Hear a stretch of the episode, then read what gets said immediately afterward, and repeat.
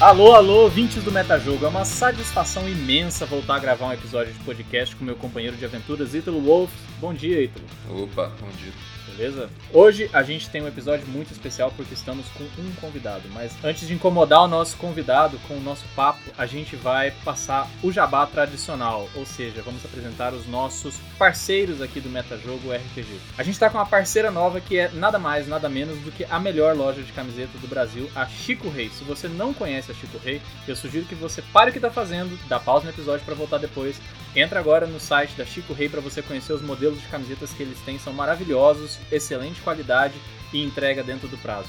Além disso, a Chico Rei tem camisetas exclusivas sobre Dungeons and Dragons, com conteúdo oficial, autorizado, lindos, eu mesmo tenho algumas, e eu recomendo que você conheça o produto dos caras. Além disso, o Metajogo tem como novo parceiro a maior loja de RPG do Brasil, Mercado RPG. Se você está procurando por miniaturas, livros, kits de dados e tudo mais que você precisa para começar sua própria campanha, o Mercado RPG tem o que você precisa.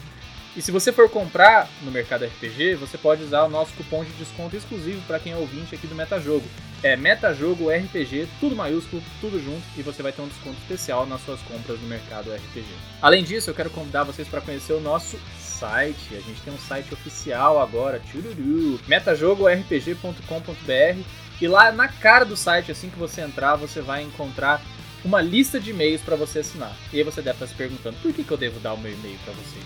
É simples, porque todas as terças-feiras o Ítalo envia por meio da nossa newsletter o Dose de XP, que são textos especializados e bem humorados, dando dicas para você que é jogador ou mestre de RPG, abordando diversos temas e explicando como que você pode melhorar o seu jogo ou torná-lo mais interessante com novas ideias e com toda a experiência de mais de 15 anos de estrada aí jogando RPG.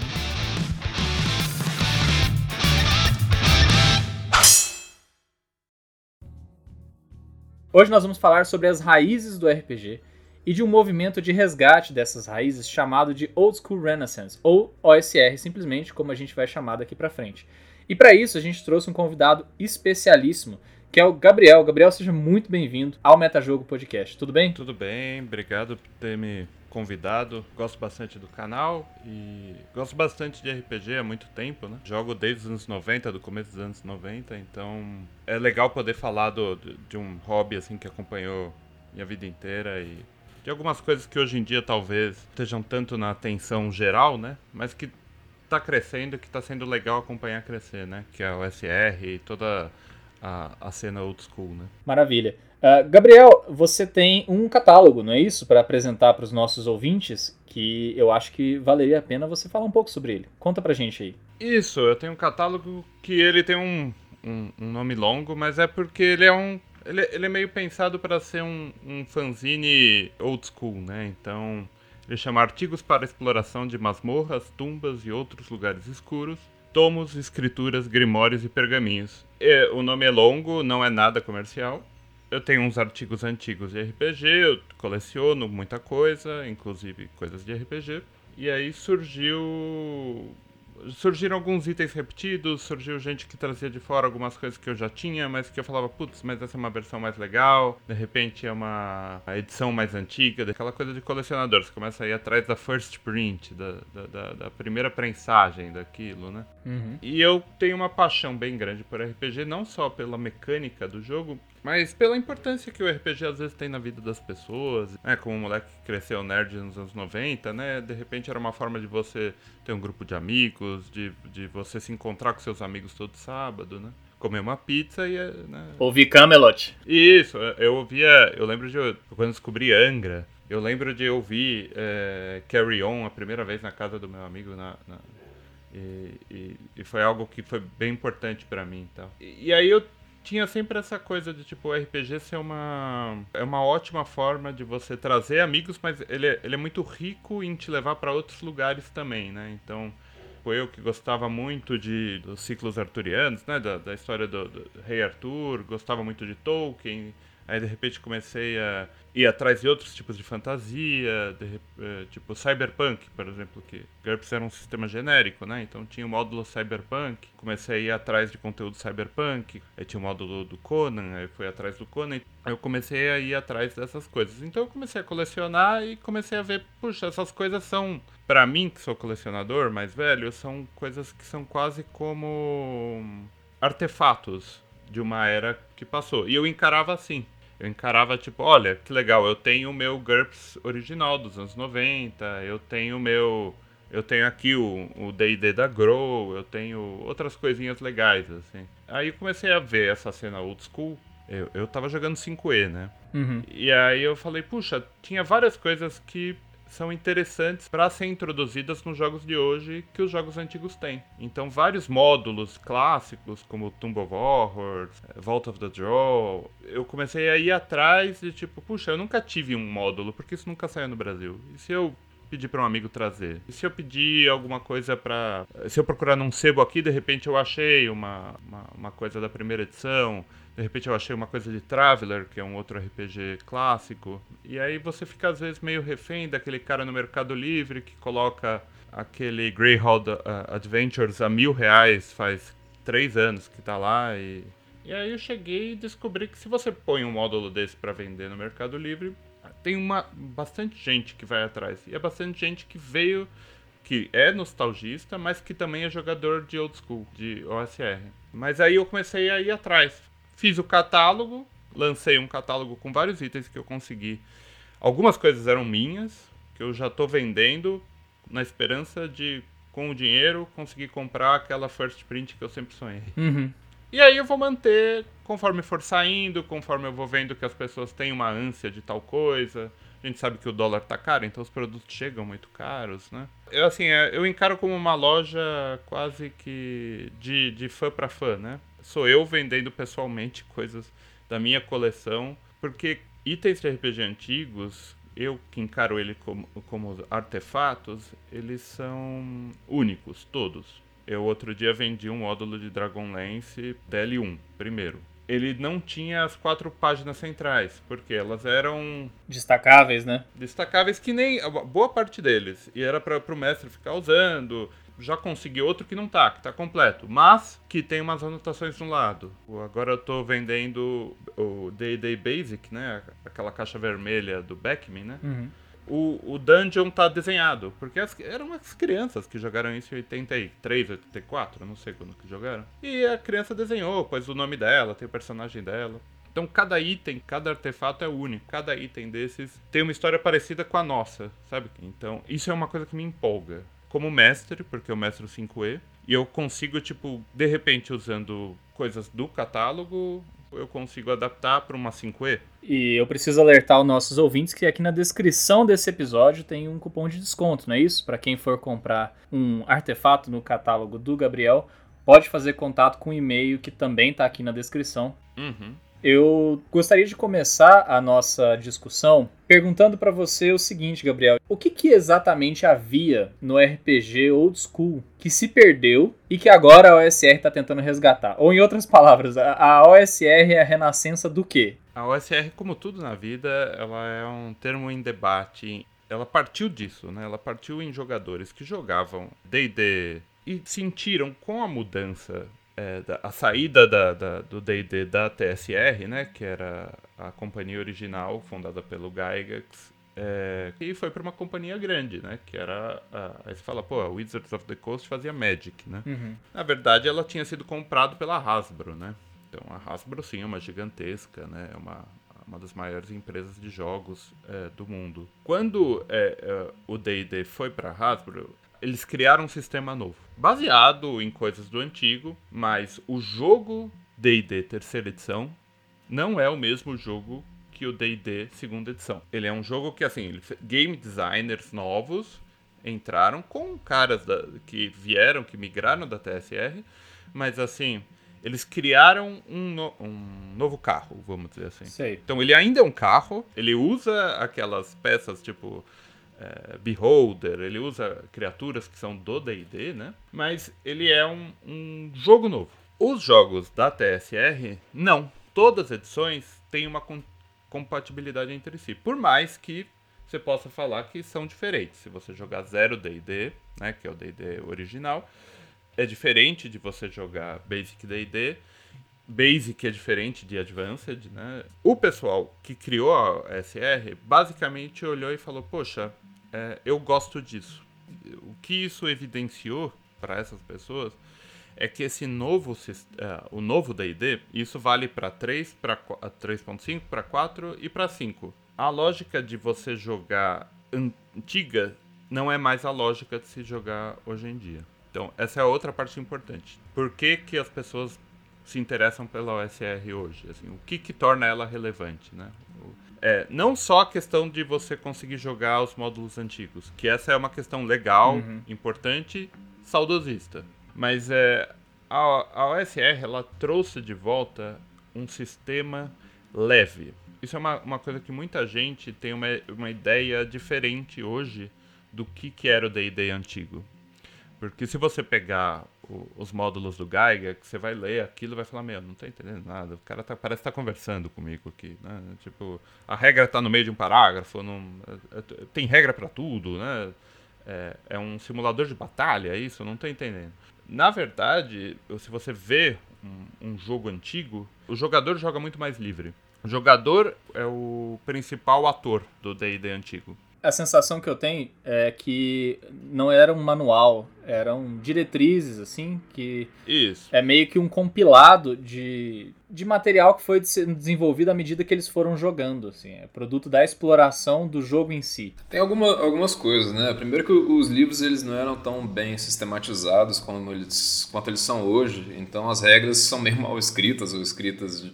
Você não sabe direito onde procurar para saber. Uhum não tinha perícias, por exemplo, né? O, A resolução de problemas estava na habilidade do, do jogador de falar o que, que ele ia fazer, mais do que do personagem de rolar os dados. Isso, isso. A figura do, do mestre nos originais era juiz, né? Era árbitro. É, você tinha o cara que estava lá, ele, é, ele, ele te apresentava um cenário, os jogadores falavam para onde queriam ir, o que eles queriam fazer, e o mestre estava lá para intervir nas horas que, tipo, tá, você precisa lidar com o mundo externo, eu estou aqui para ser o juiz entre você e o mundo externo. Isso veio tudo do war, é, da, de, de Wargaming, né? É, então. O D&D veio de Wargaming, que era o Chainmail, que era de toda a cena Wargaming, que era bem grande, né? Surgiu numa mesa que queria, de repente, introduzir elementos é, de fantasia e de tipo, a partir do momento que entra elementos de fantasia, nem toda decisão ela é como se fosse num wargame, assim, de tipo decisão por dado, decisão por distância. Tem decisão que é o soldado decidiu fazer isso. Tá, e se eu me esconder atrás disso, eu consigo me esconder? É, são as minúcias que, assim, o jogo, o, o, um jogo de tabuleiro, ele não tem, porque ele precisa ser mais é, com, com outro tipo de, de, de dinâmica, né? Mas se você quer realmente uma simulação, você vai precisar das decisões individuais, de, de, de, de genialidades que estão fora da, da, regra do jogo. Então é aí que surge o RPG. Nos anos em 1800, naquelas simulações é, Kriegspiel, né, que é, que é o nome do jogo, tem até um movimento Free Kriegspiel que hoje em dia o pessoal da USR usa também, que é quanto menos regra melhor. Então para de usar é, regra fixa para coisas que são tipo, se o comandante decidir jogar o barco naquela decisão e falar para o intendente isso para enganar, sabe? Isso não está previsto num jogo de guerra. Mas o, o, o Kriegspiel, ele, tinha, ele ainda era um wargame no sentido de que ele era muito usado para estudar estratégia de batalha num coletivo, assim, né? Até até uma história de que tem uma versão do Kriegspiel que foi dada de presente pro rei da Prússia, né? Sim. É, é, era, era dado para os militares poderem carregar na mochila. O movimento Free Kriegspiel, que é hoje o que a gente pensa na OSR, é, ele foi criado por, por oficiais querendo é, se libertar daquilo porque eles falavam, não, para simular melhor a guerra, eles estavam pensando em simular a guerra. É, fazia parte da formação dos oficiais, né? Só que eles começaram a se empolgar, porque né, o ser humano veio do macaco, né? Começa a se empolgar. e, e, começa a se empolgar, se divertir, né? E fala, pô, se pá, eu gosto mais disso do que da guerra, né? Então é interessante até ver esse paralelo nas duas coisas, sabe? Tipo, como uns caras no lançaram um set of rules, né, de tipo um jogo de guerra para treinamento e dentro da lógica do treinamento surgiu a galera falando não, eu quero interpretar, assim, porque é importante, uhum. porque é importante a voz de um comandante, é importante. Então o, o, quando o RPG surge disso, então ele, ele tem muito mais uma, uma coisa da você ter as regras que são do, ainda vindas do, dos wargames, que são para uma mecanização das coisas, mas tentar mecanizar menos a questão interpretativa. Uma coisa que se fala muito na, na dentro do, dos círculos de OSR é, às vezes você acha que você jogando 3.0, 4, 5, às vezes você está jogando é mestre contra as fichas dos personagens. Putz, é. O estilo antigo, você joga contra o jogador. Então, o jogador, a ficha tá lá para dizer o que aquele avatar dele, naquele mundo fantástico, consegue ou não fazer eh, para conseguir essa mecanização do jogo, né? Então, tipo, ah, putz, eu, eu quero pular, fazer tal coisa. Tá, faz um teste aí de, de tipo, para ver se você consegue, né? Que é, é um salto difícil, né? Que você tem tanto de força. Então você precisa, porque não é você que tá lá. Mas a, as suas ideias tem que ser suas, não tem que ser tanto do personagem. É mais ou menos que nem o desenho do Caverna do Dragão, a lógica antiga. Não é que aquelas crianças foram transportadas para a mente de um bárbaro e elas têm que emular como que é um bárbaro. Então, não é que você tem que usar suas sensibilidades modernas e falar, ó, oh, estou preso aqui nessa. Não é isso, mas a, a lógica é que você, como jogador, você vai ter as suas saídas. Então, o seu personagem pode ter rolado 7 para inteligência, mas assim, você é um cara minimamente inteligente, que sabe conversar com uma pessoa, você não é 7, assim, sabe? Por um lado, eu acho isso muito interessante, porque meio que dissolve essa fronteira, né, entre o jogo, entre a história que está sendo narrada e o jogador, então é mais imersivo. É, e é também um pouco contraditório, eu acho, porque essa, essa quantidade exagerada de regras veio exatamente da tentativa do jogador de mandar também, né? De ter algum controle.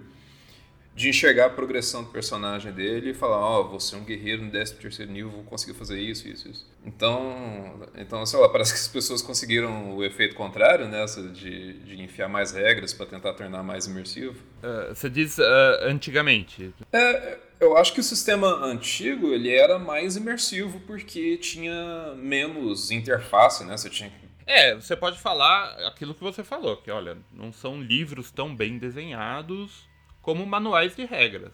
Eles podem ser, eu acho, o DMG antigo, talvez o livro mais importante para um mestre que gosta de pensar no jogo. Porque ele é um cara, um dos criadores, talvez, é o principal criador né, o cara que mais sentou em cima das regras, te explicando, quase como se ele tivesse sentado com você, te explicando no meio de uma conversa. Então, como manual, é péssimo às vezes, porque você vai atrás, cara, tem uma tabela de repente, é, uma regra aqui, ele falava, não, essa regra é muito importante, tá no meio de um parágrafo. É, eles são pessoas que estavam na fronteira, eles estavam jogando e criando o jogo conforme eles jogavam. Essa é uma questão interessante. Eu estava até me perguntando aqui, ouvindo vocês falarem, até que ponto é, esse resgate é possível, porque eles viviam numa época em que é, era muito mais fácil você ignorar a, a, tabelas e um jogo bem estruturado, comercial, porque não havia isso simplesmente, né? Eles, tavam, eles não tinham outra alternativa que não fosse tentar pensar a coisa do zero. Talvez o trabalho de bastidor do mestre para cada sessão fosse muito maior, então ele não tinha essa quantidade de recursos imensa que a gente tem hoje, né? De, por exemplo,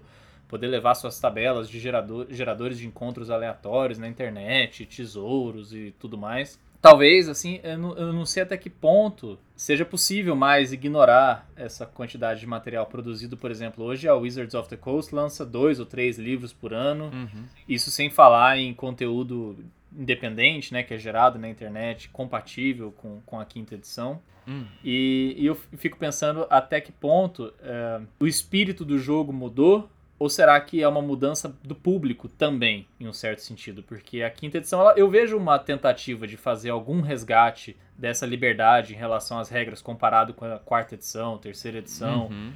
O livro do mestre, por exemplo, da quinta edição, é bastante explícito, né? Ao dizer que você deve fazer as suas próprias regras. É, essa liberdade está colocada no livro, né? Uhum. Embora ela talvez se perca lá no meio das tabelas, lá pelas páginas 100 mais ou menos. E eles têm publicado cenários antigos, né? O Dragonlance vem por aí, o Spelljammer, que são cenários. O Raven, é, Ravenloft já foi publicado de novo na Curse of Strahd. Uhum. Então eu, eu, vejo que dentro da empresa, assim, essa preocupação até existe. Ou talvez esse espírito da OSR de alguma forma ainda viva. Porque as pessoas que, que estão lá dentro hoje, não sei se as que estão dentro da empresa, mas Uh, muitas dessas pessoas estão vivas ainda, né? São pessoas que jogaram a, a, mesa original do que são pessoas que conheceram Blackmoor, Greyhaven e tal. Greyhawk, desculpa. Bom, enfim, é, essa, essa digressão minha foi para perguntar para vocês, assim, vocês acham que o espírito do jogo mudou ou é uma evolução inevitável, assim, do, do RPG como um jogo? As duas coisas e não tudo isso também. Eu acho que sim, o espírito do jogo mudou, é, e assim, porque os tempos mudaram. É, é, e eu não digo questões de sensibilidades, é, essas são questões é, externas e que são mínimas perto do que é o jogo, né? Eu acho que o, o, espírito do jogo mudou no sentido que ele foi. mudou um pouco o espírito do tempo junto. O RPG passou a ser encarado de uma forma. É, o que tornou a quinta edição, de longe, é né, a edição de maior sucesso, por questões também hoje a internet facilita muito. É, a, a pandemia, ela, ela jogou as pessoas para jogar online e encontraram uma edição muito fácil de, de, de, ser, de ser jogada online, assim, né? Talvez porque ela é uma edição que é muito baseada mais no storytelling, né? Uhum. Isso é a coisa que menos bate com as edições antigas é, da quinta, né? Que ela é, ela é um espírito mais livre do que principalmente do que a, a terceira, que é mais pesada. A quarta ela é quase ela foca bem mais no combate, quase num um tactical game, né? Assim. É, eu já vi algumas pessoas dizerem, por exemplo, que assim como a quarta é um simulador de combate, o, a terceira edição é um jogo de manejo de recursos. No, no, sentido de que você tem muito mais controle de peso dos itens, tem que tomar decisões sobre o que gastar e o que não gastar, decisão sobre alimentos, sabe? É quase um jogo de sobrevivência, assim, baseado em manejo de recursos. Sim, e é pesado nisso. É, é pesado. Isso, isso tudo é, é uma parte, inclusive, importante da OSR, a, a coisa de encumbrance, né? Que é quanto você está pesado, quanto você pode levar, quanto que, quantas tochas você leva pro, pro, pra, dentro de um dungeon, né? É, na quinta edição eles chutam balde. É, não, aí... Eu fui viajar, eu vi que minha mala tava pesando, assim, 19 quilos. Aí eu levantei a mala e falei, gente, mas é impossível uma pessoa colocar isso aqui nas costas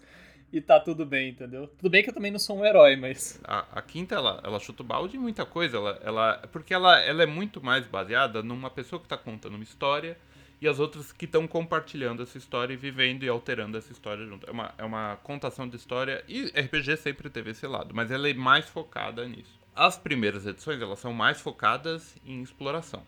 Então, elas são mais focadas em você de repente tipo o que você precisa para explorar? Então tá então você sai com algumas coisas tal você entra numa dungeon para saquear aquele lugar.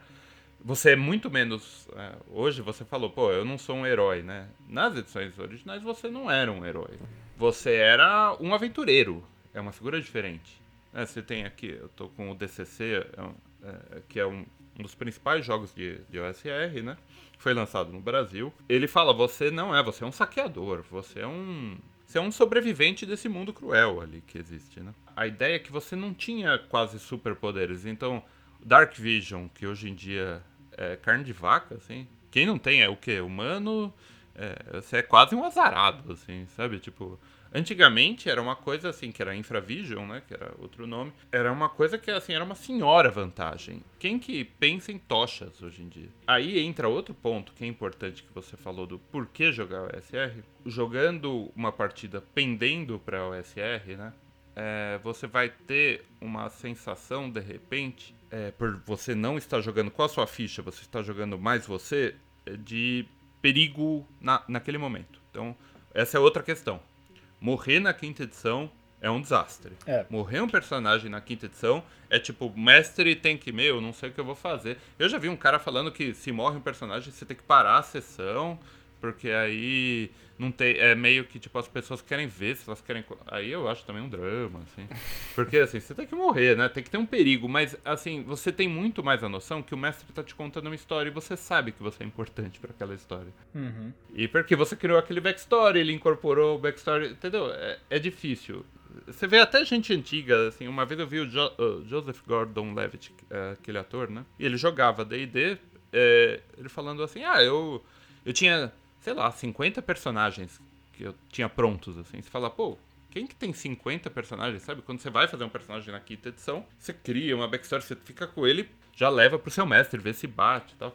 Vocês vão explorar um negócio, de repente seu personagem morre no meio da dungeon. Aí você tem que, tipo, pegar um minion que tá lá, né? Que você tá lá entrando com um assistente, você tem outras pessoas. Era muito comum você ter essas figuras dentro do jogo pra te dar uma força, porque você sabe que o lugar é perigoso, assim. Se você morre, de repente, posso jogar com um deles? Ah, rola aí ele rápido. Como que você cria um personagem antigo? Joga os dados, na ordem que sair, você vê, assim. Saiu nessa ordem, aí você determina, tipo, ó, putz, ele ficou com força alta e, e e ficou burro, né? Ficou com um pouco. Ah, ele é um lutador. A gente jogava assim no começo, né, Ítalo? É, a ordem era, era mandatória do, do personagem, depois a gente. Depois começou aquela história de poder distribuir os dados que você tinha. Isso, aí vira deck builder, né? É, sim. Mas eu acho que isso que o Gabriel falou revela bastante a diferença dos jogos mesmo. Porque antigamente, até no game design, assim, a história era mais realmente sobre exploração de calabouço, né? De a motivação que você tem é encontrar tesouros e é isso. O jogo não é muito sobre o seu personagem. Hoje em dia você tem que ter. Você tem que escrever um livro, né, para cada personagem. Cada um deles realmente é muito profundo e tal. É interessante porque talvez essa migração da ênfase, do, da exploração para a história tem a ver também com o fato de que você, precisa, você não pode mais apresentar, por exemplo, uma sequência de dungeons para os seus jogadores, porque isso não vai surpreender mais eles. É, esse é outro ponto que eu, que eu queria abordar com o Gabriel. Uh, porque no, nos jogos old school, eu acho que as aventuras são um pouco muito semelhantes, você não acha? A exploração de calabouço e tal. Eu acho que sim e não, assim tem uma coisa que é semelhante, que é tipo, é um, é um mundo aberto, né? Se você, compa se você comparar um jogo, um é um jogo que tem uma, uma história mais streamline, né? Tipo, você tem uma, uma história muito mais colocada em trilhos, né? É, pelo, pelo mestre que vai... É, todo mundo já teve essa situação, que a, a, a galera decide fazer outra coisa e vai pro outro lado e você dá aquele jeito, né? De, de trazer de volta, assim. RPG quântico. É, Exatamente. Você tá lá e tá lá também, sabe? É. Se eles forem pra direita ou pra esquerda, dá certo. As três portas são, na verdade, uma porta. É, exatamente. O, o, RPG antigo, como ele era muito menos narrativo, no sentido. Assim, a narrativa estava muito mais na própria experiência do que na narrativa criada pelo mestre, né? Então a narrativa era criada conforme você jogava. Né? Então você vai lá, explora um dungeon, vocês sobreviveram. Isso, para qualquer pessoa normal, já é uma narrativa que vale um filme, assim, sabe? Tipo, você. Aí você fala, pô, mas agora vai ser outro dungeon.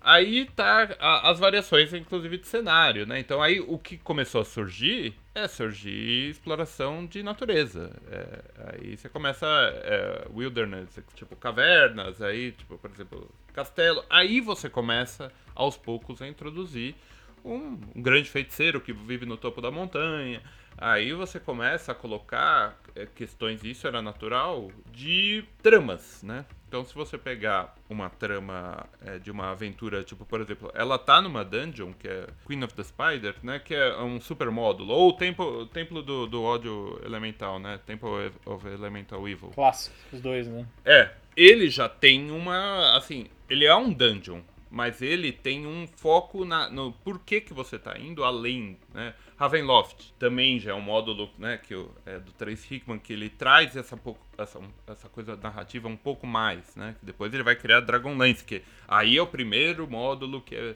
a primeira sequência de módulos que é realmente um projeto de uma narrativa que você segue. Inclusive você joga com os personagens de Dragonlance, né? Pra você tem nações, né? Tem. É, você joga aquilo para seguir aquela história, né? Então ele te dá guias para você seguir aquela história. Mesmo assim, se você comparar com hoje, você vai falar, pô, mas ainda eu posso ir para todos esses lugares. Tá lá, aberto. Mas você vai ter um estímulo narrativo para ir atrás daquilo, porque você perdeu, sabe, você é um personagem, você perdeu aquilo, você tem que ir para tal lugar. Então você vai ter um estímulo maior para isso. Então, naturalmente o jogo foi seguindo para e é, isso é natural de qualquer campanha. É, experimentação, né, dos game designers. É, tentando dar motivações diferentes que não sejam, sei lá, uma espada mais três. Isso, e isso surgia em qualquer mesa de D&D. Queria um negócio legal aqui, hein? Tipo, negócio de vampiro, ou né, o Tomb of Horrors, que é um desafio para os jogadores, né? Então, esses caras, eles começaram a criar esses módulos, pra... e esses módulos, eles já trazem mais isso, né? Tipo, de olha, quem que é o Lich, é, o Arc Lich, né, do, do, do, do. Aí já tem o backstory. Se você vai lá por causa do tesouro, beleza, você vai lá por causa do tesouro. Mas você vai encontrar já, os módulos já te dão uma riqueza ali de um background.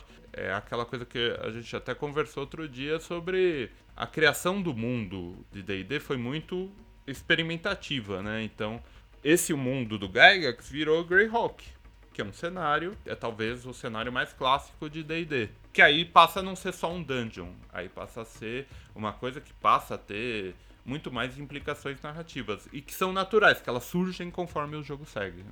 Vai surgindo também a trama a partir da interação com, com os jogadores, né? Isso era bem mais visível antigamente. E é um pouco assim que eu mestro, na verdade, até hoje, ou, ou é assim que eu comecei a mestrar, é... improvisando. Uhum. Não escrevia tanta história. Agora eu tô escrevendo, na mesa que a gente mestra, que eu mestro aqui no MetaJogo, que é nas terças-feiras, eu escrevo a trama. Uhum. E é uma coisa que eu já falei com o João, que às vezes me incomoda a sensação de estar tá narrando um filme, assim. Cara, eu quero que os jogadores participem, né? Uhum. É... Só que se você quiser garantir que vai ficar uma história legal, aí é melhor você escrever antes. Uhum. Eu sou formado em cinema, né? Eu trabalho é, é, com cinema, já trabalhei com roteiro. Então, a quinta edição, quando eu, eu joguei RPG muito nos anos é, 90, é né? E aí re, redescobri com a quinta edição. E a quinta edição, para mim, ela é maravilhosa porque ela é edição feita para narração, narrativa, né? Então ela é uma edição muito mais voltada para isso, então. E eu sou também um pouco assim, eu sou meio improvisador, assim. Eu tenho lá minha grande narrativa, tal, mas na hora eu decido umas coisas, aí eu falo, putz, estraguei tudo que eu fiz né, na preparação, é. mas tudo bem, vamos nessa. É aquilo, se tá todo mundo se divertindo, é legal e tudo mais. Mas é, eu acho que você às vezes fica é muito preso a essa coisa que você, você tem muito carinho pelas coisas que você cria como mestre num estilo old school, você, você tem que ter uma preparação, né? Mas ela não é uma preparação tão grande, porque assim, pensa, seus personagens estão. Eles vão pra vila, né? Vão começar. Você não precisa preparar o castelo, você não precisa. Você precisa preparar a vila. Tá, eles vão viajar, aquela sessão próxima vai ser de exploração, digamos assim. Ah, eles vão passar pelo desfiladeiro de, de alguma coisa. Assim. Você prepara o desfiladeiro. No máximo você prepara ali o final, por quê? Porque ali no desfiladeiro vão acontecer coisas que vão ser só eles vão determinar, assim. E naquele lugar você vai ter. É, isso são coisas que são bem mais importantes antigamente do que hoje, que é random encounter tables. Você tem muito menos uma pre preparação do mestre com ser inimigos balanceados. Que é uma coisa que é muito grande na quinta edição. Que é você cria hoje um dungeon, vamos dizer assim. Você criou lá uma aventura. Você fala, qual é o nível que meus personagens estão? Eles estão no 7. Então, deixa eu fazer aqui um combate que seja de médio para difícil. Você vai lá, põe, ele vai dar tanto de XP. Então, é, você criou aqueles monstros para eles é, serem mortos. Você criou para que eles sejam mortos de um jeito justo. É mais ou menos isso. A diferença de uma coisa antiga, que é tipo, tá, você criou aquele desfiladeiro e tudo mais, tem lá, vamos dizer assim, tem um velho louco que vai ser, vamos dizer, o ápice da sessão e tudo mais. Você preparou esse personagem. Então, os personagens estão lá, eles falam, ah, vamos explorar aquela ravina, então. Eles estão lá explorando aquela ravina, você joga o dado e fala, tipo, ó, vamos ver que monstro que tem uma chance em seis de um monstro aparecer. E que monstro que aparece? Pode ser um monstro muito mais forte que eles. Não tem justiça, né? É, não tem justiça em encontrar um dragão. Isso pode dar azar, né? Nesse ponto é muito parecido com qualquer outro jogo. Qualquer outro jogo você pode morrer, cara, sem, sem drama, né? É aquilo que a gente fala que a OSR, às vezes você sente que a experiência do, do, do, jogo é um pouco mais viva. Você não tá sendo narrado uma coisa. Você, de repente, encontrou um negócio muito mais forte. Pô, os, os stats do Strade no Ravenloft original eram, assim, quem que vai ganhar desse cara? Às vezes não é para ganhar desse cara. o monstro nem sempre vai te atacar. Não é porque você encontrou um monstro que ele vai te atacar.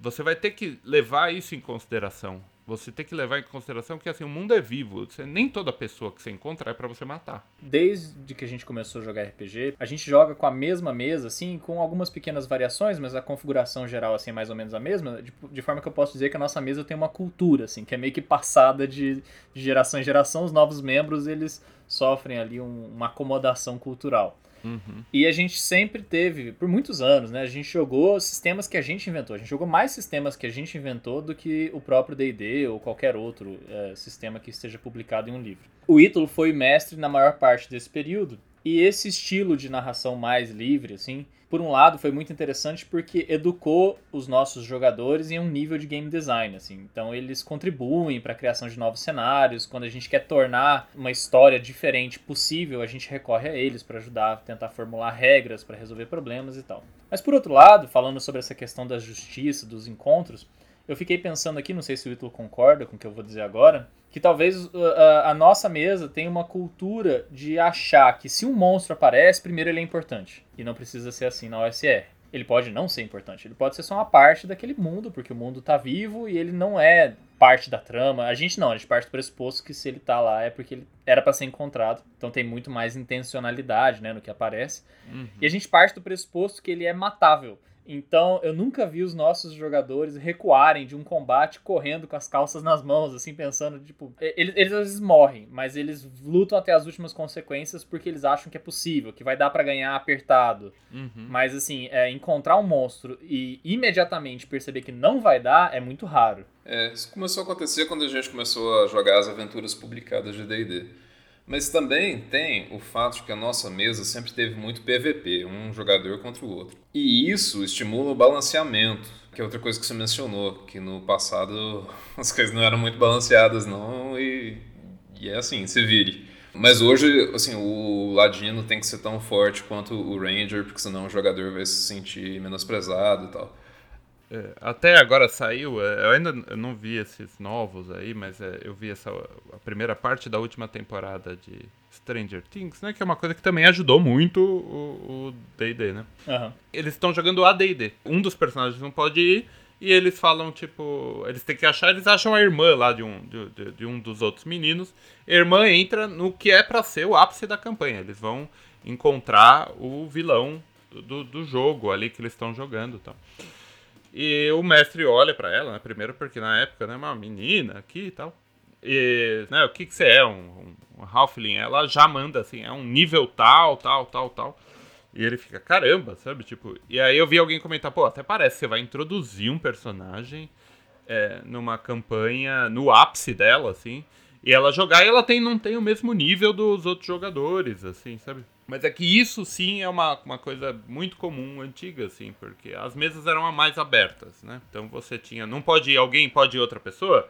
Ou eles chamaram esse cara, tal, cria um personagem aí, é, nível tal, sabe? Que seja, assim. Ou você tem algum personagem. Aí era muito comum importar personagem de uma outra situação, de uma outra mesa. Você não ter essa preocupação também com o balanço. Ah, o meu personagem é mais forte que o dele e tal, porque até porque é diferente, assim, sabe? Inclusive, as regras para você seguir não são iguais, assim. Quando você tinha mesas, que nem a campanha do Gygax, que era Greyhawk, teve várias turmas que, tipo, uns caras jogavam de terça, outros caras jogavam de final de semana. Eles jogavam na mesma campanha. Era a mesma campanha. E aí eles tinham que só fazer o tracking de. Porque era importante fazer o tracking de onde você tá quando você tá, né? Então Outros caras vinham e onde você guardava o ouro era o dungeon deles. Gente antiga tal, falava, pô, às vezes era legal quando você tinha esses super jogos com umas campanhas com quatro, cinco mesas rolando ao mesmo tempo. De repente você faz aquele grande encontrão que vai ser a guerra, entendeu? Aí vai ser um PVP gigante, vai ser divertidíssimo, todo mundo vai comer pizza pra caramba.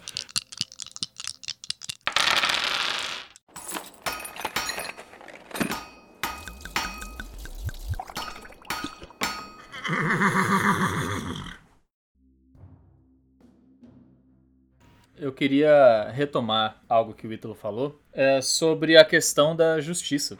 Porque eu, particularmente, acho muito atraente essa ideia de você jogar um RPG quase que livre de regras e deixar para que o mestre faça o papel realmente de um, um referee, assim, né? Um, um, árbitro ali que vai tomar decisões pontualmente, dependendo da situação que os jogadores resolverem ativamente se enfiar, né? até existe uma máxima que a gente já repetiu em alguns outros episódios aqui do podcast, que o sistema é só a matemática que torna uh, o jogo que você quer jogar possível. Uhum. Então eu imagino que talvez as regras terem sido infladas, né, ao longo dos anos do Dungeons and Dragons tem a ver um pouco com isso também, né? Porque tem um, um conhecimento cumulativo de novos cenários, que as pessoas foram se envolvendo em novas situações, e tudo isso vai engrossando o manual, que é uma uhum. coisa que a gente viu acontecer em certa medida com o nosso manual também, né? Que ele foi ficando cada vez maior e mais completo à medida que a gente ia tentando criar soluções para coisas que não existiam nos nossos jogos antes, como medo, sanidade, o jogador está enlouquecendo, Agora eu quero um sistema para uma batalha política, uma batalha intelectual, e aí a gente tenta criar essas,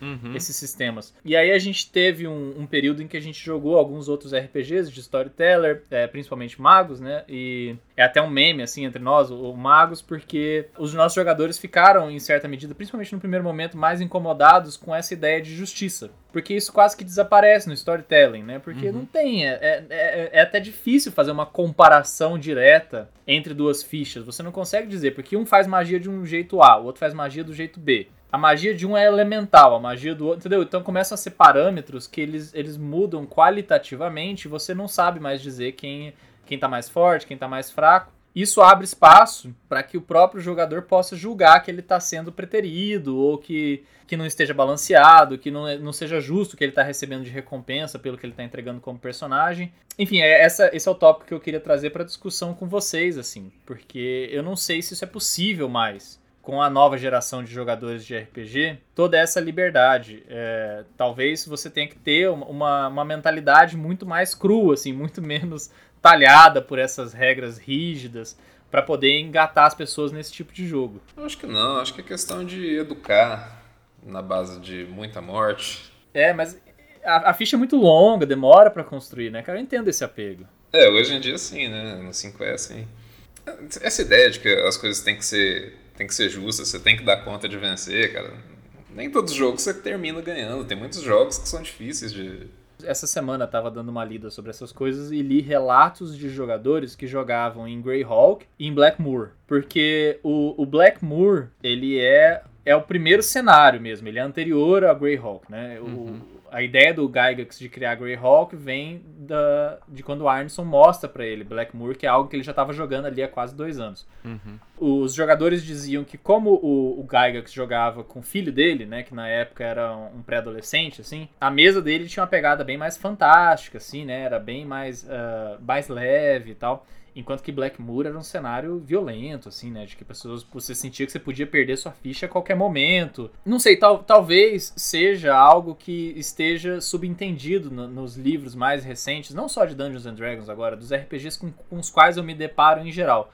Que é esse culto à evolução do personagem talvez não fosse tão presente na, nas primeiras. Tanto que na primeira edição você só podia ir até o terceiro nível, né? Depois eles expandiram para você poder seguir até o 17 nível. Uhum. Mas hoje em dia, é, é, esse culto à expansão do personagem, tal, é, a evolução do personagem, faça com que você tenha um apego muito maior por ele, né? Então, pro, pro jogador, as aventuras do primeiro ao terceiro nível, elas são em geral desinteressantes. Seu personagem nem caracterizado é ainda direito, né, em relação à classe, ele tá já olhando para aquela habilidade que ele vai pegar no quarto nível, ele tá esperando Fireball, ele tá esperando habilidade de voar e coisas assim.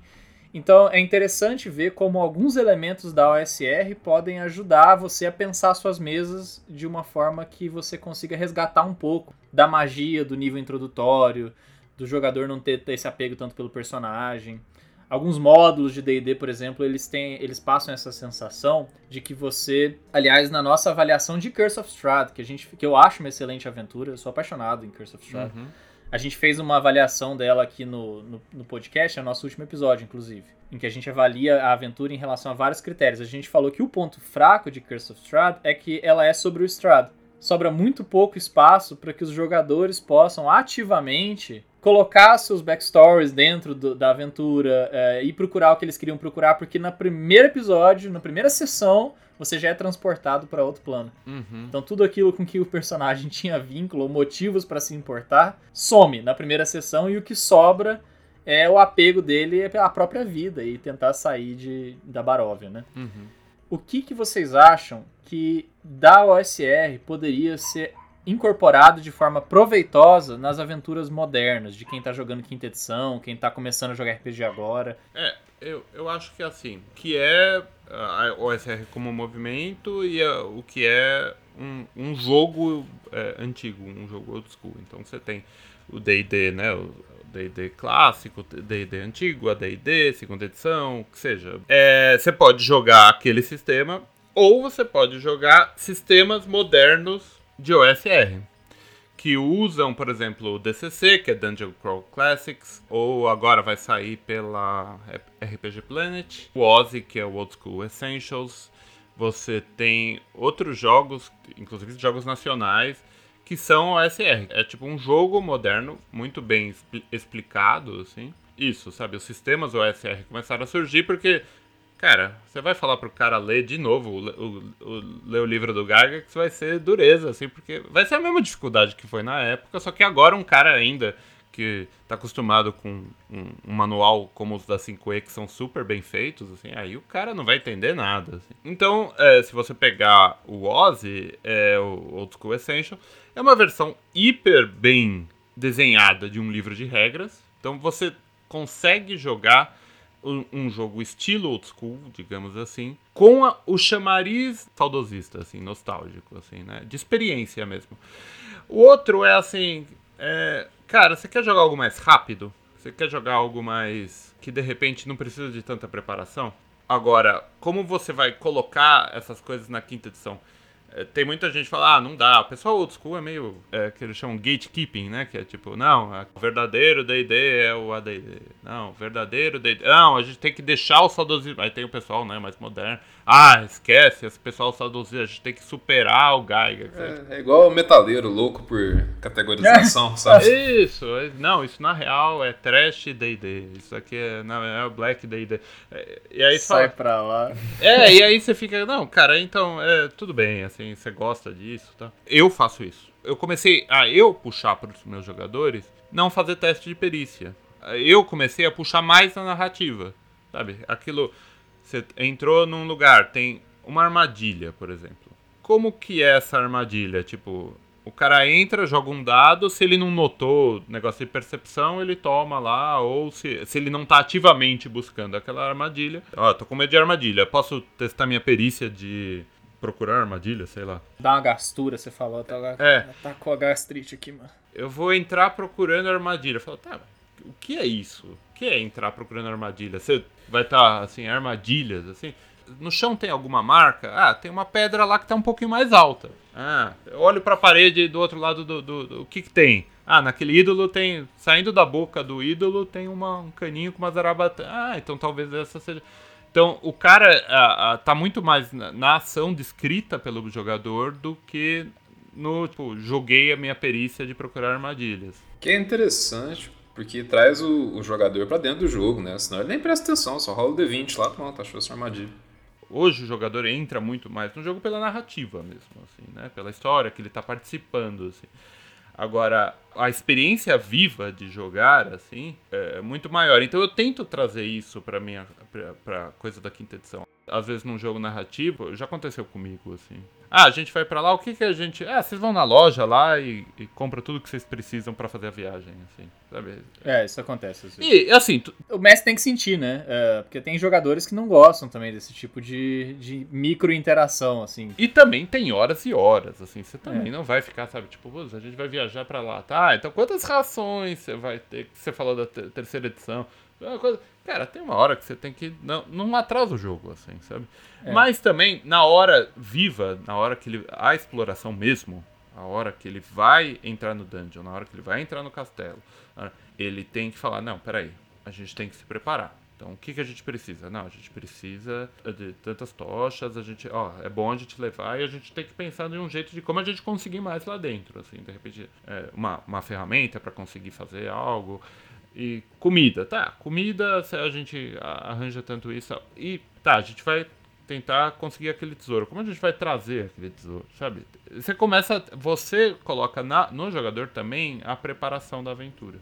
O legal dessa conversa é que tá me fazendo pensar muito sobre a nossa experiência com RPG. Agora eu tô conseguindo separar um pouco melhor, não sei como é que tá a cabeça do Ítalo aí. A gente começou tentando dizer pros nossos jogadores, olha, tenta não chamar o teste. Tenta descrever o que você vai fazer. E aí, é, agora eu fico pensando, é, talvez eu tenha que educar a mim mesmo pro fato de que as regras, elas não são importantes o tempo todo. Talvez eu soubesse disso, declaradamente, mas não é a forma como eu me comporto, né? Porque uma coisa é quando você tá falando sobre o assunto e outra quando você tá lá imerso no jogo, no vício, uhum. você tá acostumado. Você pede teste, você pede pro jogador rolar o dado, é dado rolando o tempo inteiro. Uhum. E talvez uma forma de tanto resgatar o espírito da OSR quanto melhorar a sua mesa é, seja se preocupar menos com os dados. Talvez seja tornar eles algo mais importante para uma situação em que realmente existe um risco envolvido e o resto você deixa que os jogadores façam o, o planejamento deles, né? Eu não sei o que, que você acha disso, Ito. Eu concordo. Muito bem. Mas ele é a mecânica que você precisa para interagir com o que é randômico, né? Então ele às vezes ele é menos interessante em uma situação que assim, o cara tá lá, ele tá procurando a armadilha. É, mas o que é randômico e perigoso. Essa é uma coisa que sempre me incomodou, foi teste de blefar. Cara, você é um bardo, você treinou a vida inteira para performar, né, a oratória. Aí você chega num cara que não te conhece, você fala um negócio que ele não sabe, como é que ele, você falha no teste e o cara sabe o que, que você está pensando? Você tem que tomar cuidado, assim, que nem todo mundo precisa interpretar e precisa, sabe, tipo, putz. Mas você tem que tentar, eu sempre falo, eu tenho uma, um bar no nosso grupo e, assim, eu falo, cara, fala aí o que você vai fazer, o que, que você vai contar. Aí vira aquela. Normalmente vira comédia, né? O bardo quase é. sempre cai pra comédia, assim. Mas o, o dado é uma, é uma ótima ferramenta para você colocar coisas que não estão inclusive nos seus planos assim. Então, de repente, por exemplo, numa exploração, você ter uma mecânica de tempos em tempos jogar um dado, que é, é uma coisa que eu tinha pavor de, de tabela de encontro randômico assim. Hoje eu comecei a falar, não, cara, eu vou colocar assim, vou, vou... de repente o dado vai trazer algo que é um desafio também para você como mestre e também para o jogador. Você mestre como jogador daquela partida também, né? O dado vai, vai tirar um pouco também o peso da sua, da sua mão e mais na situação que eles estão lá explorando, uma criatura pode entrar ali. É, uma coisa interessante que as tabelas é, de encontros aleatórios podem produzir são desencontros entre o monstro e o local, o que obriga o mestre a criar uma história. Estão entendendo o que eu quero dizer? Por exemplo, quando você coloca intencionalmente um monstro na praia, você tem uma história já como mestre do porquê aquele monstro está na praia. Uhum. Agora, quando num encontro aleatório você gera algo do tipo um monstro que geralmente não é encontrado nessa região na praia, você é obrigado a improvisar Uhum. E às vezes nessas, nessa interação surgem coisas interessantes. Você fala assim, ah, mas você podia ter contado essa história a priori, né? Do porquê que um monstro, que por mais improvável que seja, está lá na praia. Mas o ponto é que isso torna o jogo interessante pro mestre também. Esse é o argumento que eu vi. Pro mestre, a parte de preparação torna o jogar um pouco menos interessante. Talvez torna mais interessante a preparação. Sim. Mas ele já tem uma ideia do que vai acontecer. Agora, o aleatório devolve um pouco da diversão pro mestre também. Porque ele é obrigado a improvisar, ele é obrigado a criar na hora. É igual o Gabriel falou, eu sou, eu sou um, eu não gosto de encontro aleatório. Já falei isso antes também. Mas é, é, igual o Gabriel falou, porque ele não gosta porque ou não gostava porque se ele desenhou a masmorra, ele quer ter controle sobre ela. Mas a verdade é que controle demais por parte do mestre às vezes é, é prejudicial, né, para a narrativa, principalmente se for interativo, você está criando com outras pessoas, você não quer só uma só o mestre tendo controle absoluto uhum. sobre tudo. E aí, quando as coisas saem do controle, é estressante pro mestre, assim. Nem sempre você tá ali naquele seu melhor dia e tal. Os caras começam a fazer um negócio muito doido lá e, tipo, você fala, meu, não sei, sabe? Eu tenho que fazer eles voltarem pro, pro negócio. Isso é estressante, porque você quer que eles voltem pra narrativa. Uma das coisas que é interessante nessa coisa que a gente tava falando um pouco de encontro randômico, é, o dado e tal, é para trazer um pouco, tirar é, do, do, do, o peso do mestre, mas também colocar o mestre é, novamente como um jogador que está se divertindo ali. É, tem empolgação da, da parte do mestre em, enrolar um encontro aleatório. Esse encontro aleatório pode, por acaso, por obra dos dados ali, seu encontro aleatório particularmente difícil, né? Tipo, você rola um monstro que é grande, que tem minions e que, enfim, eu sinto que quando você é, escreve, e eu sou um cara bem analítico, assim, então eu, eu gosto, já até fiz no, no nosso Instagram um post sobre como eu preparo as minhas aventuras, eu, eu quase que escrevo o um manual no estilo da quinta edição mesmo, assim, de ir pensando os ambientes e tal, e, e claro que surgem situações em que eu tenho que improvisar. Mas eu gosto de ter essa, essa estrutura porque eu sinto que quando eu coloco esforço fica um pouco melhor do que quando eu deixo para pensar na hora. Mas ainda assim, isso devolve um pouco de imprevisibilidade para a narrativa também do ponto de vista do mestre. Então, isso é, é, um argumento interessante sobre o qual eu tenho pensado. Tem uma tabela muito boa também no, no livro da quinta edição do livro do mestre. Ah, o livro do mestre da quinta é, o, é o, pra mim é um, é um belíssimo. É. Inclusive, o pessoal da Old School eles implicam muito com a quinta também por razões culturais e tal. A arte é diferente. É, a, a, a, joga com Tiflin, isso é um crime pra, pra, pra, pra galera antiga e tal. Uhum. Mas é, o livro do mestre ele é muito bom, inclusive pelas tabelas. assim. Exatamente. Ele é excelente em muitos aspectos. Assim, primeiro que as dicas deles é, do livro do mestre, é, muitos mestres não levam elas a sério, mas tem muitas dicas muito boas ali. E tem uma tabela que é só para personalização de monstros. Então você rola o monstro e a outra tabela diz, por exemplo, assim: ah, o monstro ele é furioso, ele é destemido, ele é selvagem. E aí tem o que, que isso quer dizer na prática, né? Por exemplo, o monstro uhum. furioso, ele não vai parar de bater até que ele morra. O monstro medroso, com 50% da vida, ele já casca o pé e vai embora do combate. Isso, isso adiciona né, uma, uma camada nova. Isso é, isso é muito OSR, é, é, é muito baseado, é, tipo, é uma coisa que você não vê ninguém usar, assim. É uma coisa que, tipo, encontrou um monstro, o monstro vai lutar contra vocês. Ou não só o monstro, pessoas que estão junto com você, assim, que nem você tá lá com ajuda, você vai ter lá a sua ajuda que você tá pagando tanto pro mercenário e tal. É. Ele vai jogar a lealdade dele uma hora lá. Se ele começar a apanhar, ele vai fugir, cara. Porque... E na tabela aleatória, é, você tira o peso da decisão do mestre também, né? Porque. Também.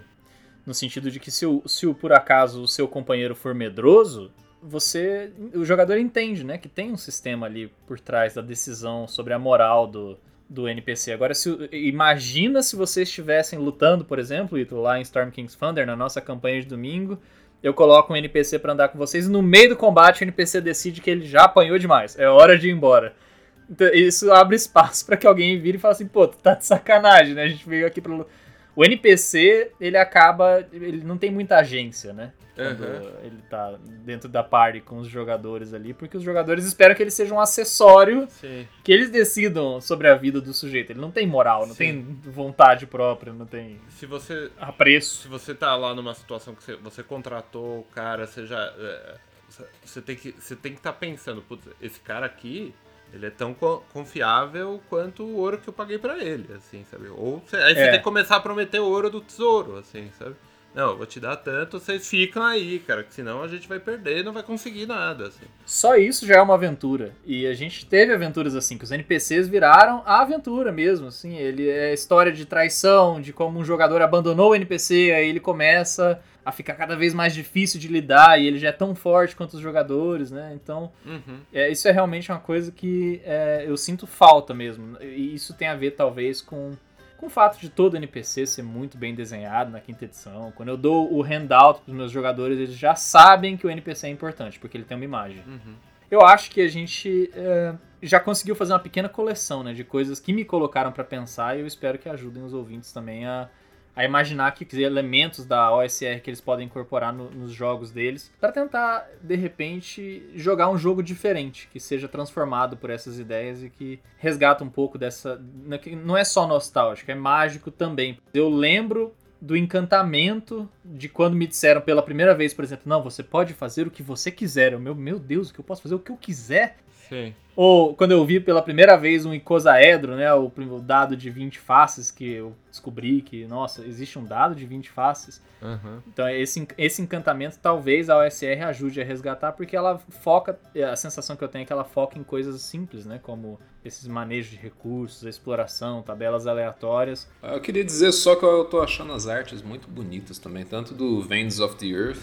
É espetacular. Quanto o do OSE, né? O Old School É. Essentials. Eles fizeram uma arte retrô muito legal, hein, cara? É, Lamentations of the Flame Princess, né? Que é o sistema. Eles têm dois livros que acho que eu passei, o outro também é Red and Pleasant, alguma coisa. Também esqueci. É um outro cenário meio Alice no País das Maravilhas, que é bem interessante. As artes são muito exuberantes, assim. ah, ah, tudo do Lamentations é muito, muito bonito, assim. Muito e tem essa pegada um pouco século XVII, século XVIII, assim. O Ozzy e o DCC, eles têm uma pegada quase gonzo, que, a gente, que é tipo um exagero da crudeza, assim, sabe? Que é, é aquela coisa que eu sou meio apaixonado por livros de aventuras fantásticas, né? Fighting Fantasy, também pelos, o- pelo D&D do início, então você tem essa arte quase de metaleiro, assim, sabe? Arte de moleque que desenhava o logo do Metallica no, no caderno, assim. Arte de metaleiro. Essa categoria. É, Você ia pegar o D&D antigo, assim, e, e cada um tem sua, sabe, o David Sutherland é bem isso. Aí você tem o Aero Otus, que fez a capa dos módulos é, BX, né, que, que você comprou. É, É. é. quase um surrealista é, cru, assim, é uma arte muito legal, assim, muito diferente. É, e o Ozzy e o DCC, eles trazem muito isso, assim, sabe? Eles, eles trazem é, um resgate desse tipo de arte com... a- a- eles, a- inclusive, vários deles conseguiram artistas que estavam vivos. O Aero Otus fez coisa pro DCC. Depois da quarta a arte do D&D, ela vira um pouco mais essa arte digital, né? Que é muito bonita, muito chamativa, mas ela é menos... é, ela é um pouco mais genérica na minha... Você sabe que é uma coisa que agora quando você falou isso que eu lembrei. Uma coisa que manteve a gente muito tempo jogando a terceira edição e resistente a migrar pra quinta edição foi a arte. Foi a arte, claro. A gente olhou a arte e a gente achou é, infanto-juvenil, assim, a, a arte da quinta edição. A da terceira edição era maravilhosa, assim, muito... É. é, tinha uma pegada diferente, meio vitruviana, assim, né, analítico, com o traço mais, Sim. mais é, de rascunho, assim, mas muito bonito também a arte da terceira edição. A, a terceira, eu acho ela, ela tem a estilização dela, mas que ainda é uma estilização com uma pegada, assim, com uma pegada autoral. assim. Eu gosto bastante da arte da terceira edição. Então, se você pegar a segunda edição, tem artes espetaculares, né? A Abril lançou até aqueles Mundos da Magia, que era uma coleção de arte, assim. é, da, da arte maravilhosa. Você pegar as cartas de Magic, de Spellfire, que era o Magic da, da TSR que deu errado tal. Elas tinham uma personalidade de fantasia, de- inclusive de vários estilos dentro da fantasia.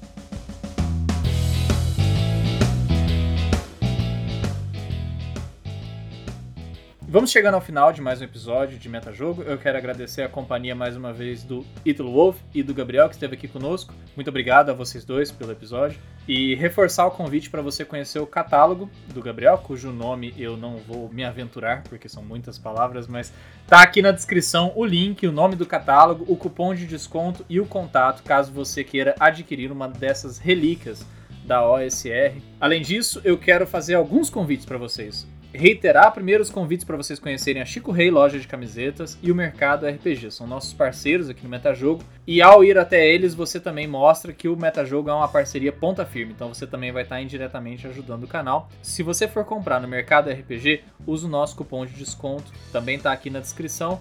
É Metajogo RPG, tudo maiúsculo, tudo junto. Você vai ter um desconto especial para comprar tudo que você precisa para dar início à sua próxima campanha. Sei que com certeza depois desse episódio você deve estar empolgado para comprar umas miniaturas. Além disso, fica também um convite para você conhecer os outros conteúdos do Metajogo. A gente tem o objetivo de fazer uma comunidade de RPG bem abrangente. Então nós temos um grupo no WhatsApp, um canal no Discord, um canal no Telegram para você se comunicar conosco e com outros jogadores e mestres e usar esses canais para poder montar a sua mesa, caso você esteja aí órfão de mesa. Nós temos um canal no YouTube em que nós postamos os cortes e a íntegra das nossas campanhas e estamos jogando atualmente duas campanhas: Storm King's Thunder, que é um módulo para quinta edição, que nós jogamos todos os domingos às 19 horas.